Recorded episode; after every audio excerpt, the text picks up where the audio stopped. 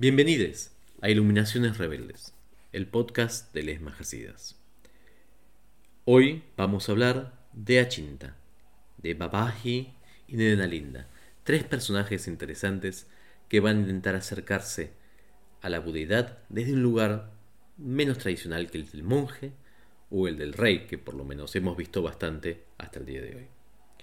Primero empecemos con Achinta, nuestro Majasita 34 Achinta era un leñador pobre que soñaba con tener riquezas.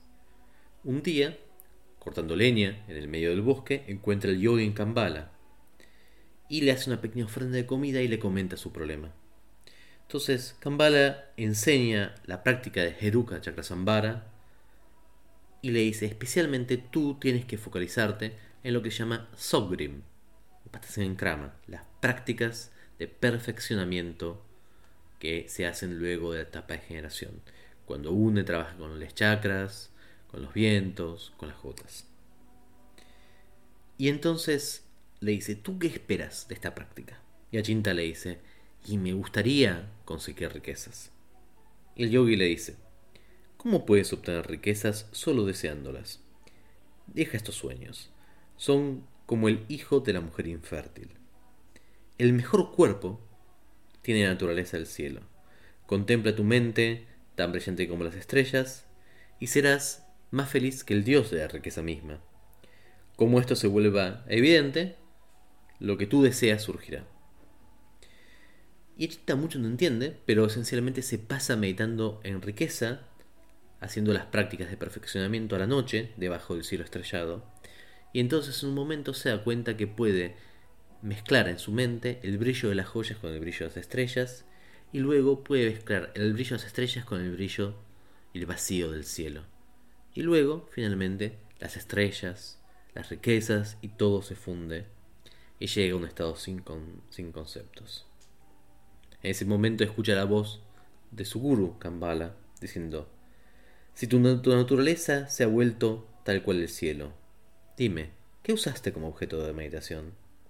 Si tu meditación no tiene forma o color, ¿cómo puedes desear aún algo? Y con esto, Achinta consigue el Mahamudra, enseña y luego parte para el paraíso de Les Daikinis.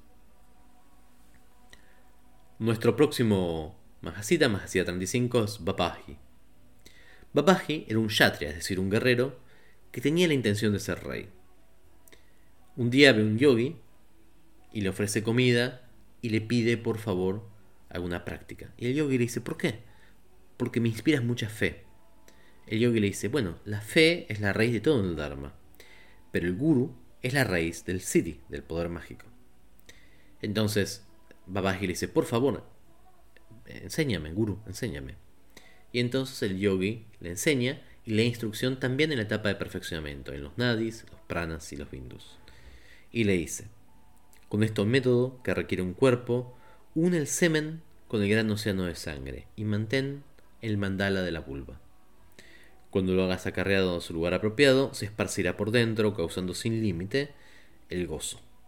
Cuando hayas superado el gozo mediante el gozo, medita que es inseparable de la vacuidad. Esencialmente son instrucciones de práctica sexual. Babaji las pone en, en práctica y se ilumina en 12 años se pone a enseñar y tiene una canción famosa que dice, como el rey de los gansos, separa el agua de la leche. Las instrucciones del guru separan el elixir de la iluminación del samsara.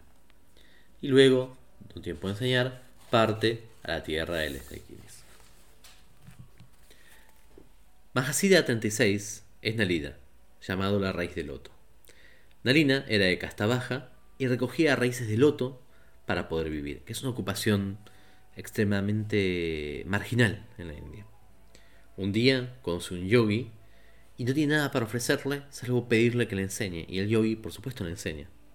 Y le enseña una práctica súper compleja, la práctica de Guya Samaya, la asamblea esotérica. Y le dice, en un lugar de gran gozo en tu coronilla, visualiza que hay una letra Ham de blanco puro. Causa que la letra Ham aparezca en tu ingle. Y deja que la ham deje caer gotas de ardiente luz. Cuando el gozo ausencia de gozo, gozo supremo y el gozo inherente surjan en orden, dejarás los males de samsara y conseguirás el gran gozo de la liberación. Narina es otra práctica también, de tumo y de práctica sexual. Narina se pone a practicar y como un gozo que surge en el fondo, los cuatro gozos, que son estos del gozo, ausencia de gozo, gozo supremo y gozo inherente, surgen en su mente por la práctica.